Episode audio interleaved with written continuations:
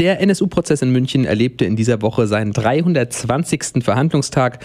Auch in diesen Tagen war unser Berichterstatter Fritz Burschel vor Ort und den habe ich jetzt auch am Lotte-Telefon. Einen wunderschönen guten Morgen, Fritz. Guten Morgen.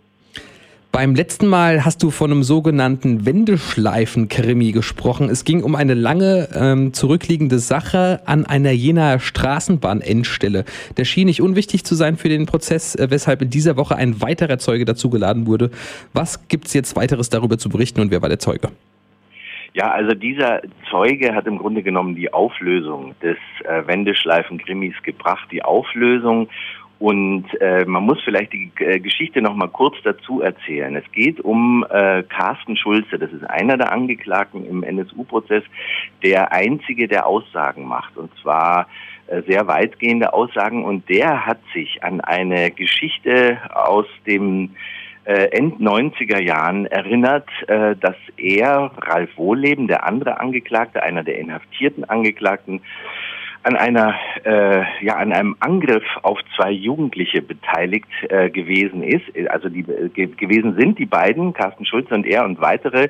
Insgesamt ähm, acht äh, Neonazis haben zwei junge Männer angegriffen, die damals 17 waren ungefähr und haben die äh, schwer verletzt. Das hat Carsten Schulze ausgesagt, hat das sehr detailliert getan. Da drin kam ein kleines Holzhäuschen drin vor, über das wir jetzt schon seit Monaten äh, diskutieren, ob es das überhaupt gegeben hat. Und die Frage war natürlich, wer sind diese zwei jungen Männer gewesen? Und die sind jetzt aufgetan worden, sie sind gefunden worden. Und einer von den beiden äh, ist am äh, Dienstag vernommen worden und hat natürlich äh, die Aussage von Carsten Schulze weitgehend bestätigt. Das heißt also, die Anträge der Verteidigung Wohlleben, die zu seiner Entlastung dienen sollten und Carsten Schulze als Lügner entlarven sollten, äh, sind zusammengebrochen wie ein Kartenhaus. Es äh, wird jetzt nächste Woche noch der zweite Betroffene ähm, vernommen werden und es ist vollkommen klar, es war ein äh, sehr, sehr brutaler Angriff auf diese zwei jungen Männer.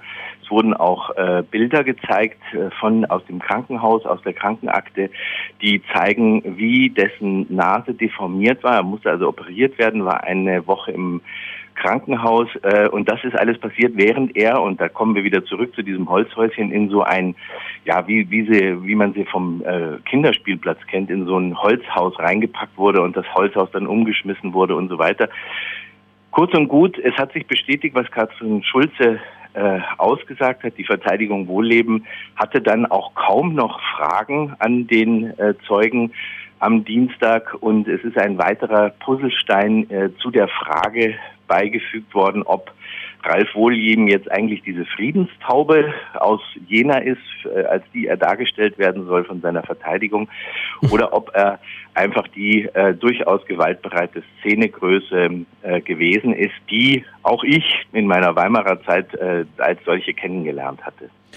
Am äh, Mittwoch sollte noch ein anderer Zeuge ganz anderer Couleur aussagen. Der war ein rechtes Szenemitglied und lieferte Infos an den militärischen Abschirmdienst. Was hat man sich von dem denn erhofft?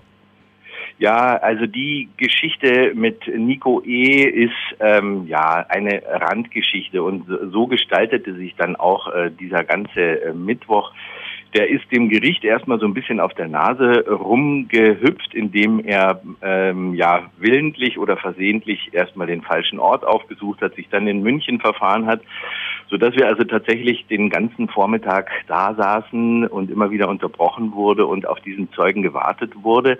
Und man kann eigentlich sagen, er ist einer von den äh, rund 60 Szene, Nazi-Szene-Zeugen, die wir gehört haben, ähm, äh, ziemlich äh, dumm dreist, äh, wenig zu sagen, viele Erinnerungslücken und auch Widersprüchlichkeiten in der Aussage. Er war wohl ein Freund von Ralf Wohleben, hat wohl auch mit ihm zusammengelebt, hatte Kontakt auch zu Mundlos, Zschäpe und Böhnhardt. Ähm, aber das, was äh, äh, an Interessanten hätte da drin stecken können, ist nicht zutage gekommen. Geblieben ist ein äh, fahler äh, Nachgeschmack. Dieser äh, Mann war bei der Bundeswehr, wollte sich dort eigentlich auch länger verpflichten und ist dann in dieser Zeit als bekannter Szene, rechter Szene Anhänger äh, vom äh, militärischen Abschirmdienst, vom Militärgeheimdienst äh, vernommen worden. Und das hat ihn angeblich veranlasst, dann die, äh, doch nicht zu verlängern bei der Bundeswehr, weil ihm das zu brenzlig wurde. Er wurde wahrscheinlich in diesen Befragungen auch zu den untergetauchten äh, Mundlos Zschäpe Böhnhardt befragt.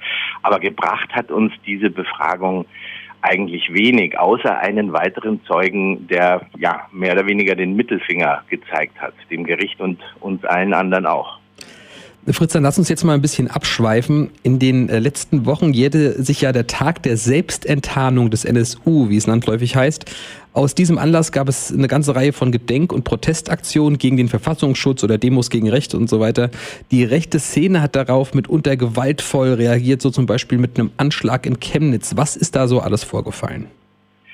Ja, also ähm, ich muss sagen, dieser Anschlag, ein Sprengstoffanschlag in äh, Chemnitz hat mich deshalb sehr ähm, persönlich sehr betroffen, weil ich am Freitag, am vergangenen Freitag in Chemnitz war, im Rahmen einer, äh, eines, einer großen Veranstaltungsreihe zum NSU. Und zwar war das eine Art Theatertreffen äh, von Theatern aus ganz Deutschland, die den äh, NSU zum Thema machen. Also sehr bekannte Stücke wie Die Lücke aus Köln und andere Inszenierungen, die sich mit der Fassungslosigkeit und den Verbrechen des NSU auseinandersetzen, haben sich dort getroffen, haben also NSU, die äh, Geschichte der Opfer, die Opferperspektive äh, bearbeitet und äh, ich war dort im Rahmen einer äh, Podiumsveranstaltung zusammen mit dem dortigen Journalisten Jens Eumann, den ich auch aus dem Gerichtssaal kenne, und mit Doris Liebscher von äh, vom NSU-Tribunal, ähm, äh, welches nächstes Jahr in Köln stattfindet. Und äh, wie, äh, zwei Tage später ähm, hat es diesen Anschlag gegeben, jetzt nicht auf den Ort, wo wir waren, aber auf einen anderen beteiligten Ort, Lokomov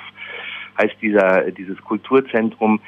Und äh, das Echo, das, und das ist das, was mich so erschüttert hat, das Echo auf diese auf diese Gewalt, äh, auf diese Gewaltakte. Es gab auch noch eine, einen Vandalismus oder Anschläge auf ein äh, Denkmal, äh, das in Zwickau aufgestellt worden war, zur Erinnerung an die Opfer des NSU. Diese Bänke, die dort aufgestellt worden sind, sind auch äh, beschmutzt und zerstört worden oder zum Teil zerstört worden. Und das hat überregional kaum Aufsehen erregt. Und es zeigt eigentlich, dass diese ganzen Veranstaltungen, die zum fünften Jahrestag des Auffliegens oder Selbstenttarnes des NSU überall in Deutschland stattgefunden haben. In Hamburg, in Berlin, eine ganze Aktionswoche mit Demonstrationen in Zwickau, in Chemnitz und an weiteren Städten, dass das kaum mehr Aufmerksamkeit auslöst und sich eigentlich nicht der Protest formiert, der sich formieren sollte. Also äh, eine andere Hintergrund, also ich finde, dass sich das, äh, es gibt noch einen anderen Hintergrund, die, äh, ich sag mal, behördliche Aufarbeitung dessen, was da passiert ist da werden ja auch äh, Kapriolen geschlagen, die einen ziemlich fassungslos machen. Also ich hatte berichtet äh, hier, dass äh, der äh, Geheim, also der Mitarbeiter des Bundesamtes für Verfassungsschutz im Rang eines Referatsleiters Lothar Lingen selbst zugegeben hat, dass er die Akten äh, kurz nach dem Auffliegen des NSU, wenige Tage danach, ähm, absichtlich hat vernichten lassen im Bundesamt für Verfassungsschutz, um unangenehme Fragen vom Amt fernzuhalten. Und die Staatsanwaltschaft Köln, also auf diese Entdeckung oder auf diese Aussage Lingens hin ist Strafanzeige gegen ihn erstattet worden wegen Verwahrbruch, wie das genannt wird, und auch uneidliche Falschaussage und weiß der Kuckuck was noch alles. Und die Staatsanwaltschaft Köln hat sich geweigert, jetzt ein Ermittlungsverfahren gegen ihn aufzunehmen. Äh, und heute, am heutigen Tag, verjährt diese Tat von Lothar Lingen. Mhm. Und das zeigt auch, wie wenig Energie da reingesteckt wird, wirklich diese, diesen Komplex äh, Geheimdienst im NSU-Komplex aufzulösen. Ja, äh, mancherorts ist die Aufmerksamkeit wirklich nicht mehr so hoch, wie sie vielleicht sein sollte. Beim Prozess selbst geht es natürlich die ganze Zeit um den NSU und äh, wir nähern uns jetzt langsam dem Jahresende. Gib mal eine kurze Einschätzung ab, was wir in diesem Jahr vielleicht noch alles erreichen können. Was soll noch alles behandelt werden, bevor es dann ins Jahr 2017 geht? Also ich würde sagen, wir haben ganz gute Chancen, dass vielleicht in den verbleibenden, äh, ach, ich glaube es sind noch 18 Prozesstagen, ähm, zum einen äh, weitere äh, Punkte der Beweisaufnahme abgearbeitet werden, wir uns also dem Ende der Beweisaufnahme mit ähm, ja, kleinen Trippelschritten nähern. Und auf der anderen Seite was mit Spannung erwartet wird, ist natürlich das Gutachten des äh, äh äh, Psychiatrieprofessors Sass, der ja den Prozess genauso wie wir von Anfang an verfolgt und Beate Zschäpe beobachtet, aufnimmt, was über sie gesagt wird, wie sie sich verhält und so weiter. Und die, das liegt wohl im Entwurf den Prozessbeteiligten schon vor. Äh, und das soll äh, in Kürze, vielleicht sogar noch diesen Monat im Gericht erörtert, vorgetragen und erörtert werden. Und das ist natürlich nochmal ein super spannender Punkt. Aber es ist auch ein Punkt, der uns äh, dem Ende der Beweisaufnahme näher bringt. Und das ist, das ist gut und nicht schlecht, würde ich sagen. Soweit der Bericht von Fritz Burschel zum aktuellen Geschehen im NSU-Prozess in München. Fritz, vielen Dank für die Infos. Wir hören uns nächste Woche wieder und du bleibst am Ball. Jawohl, bis dahin. Tschüss. Ciao.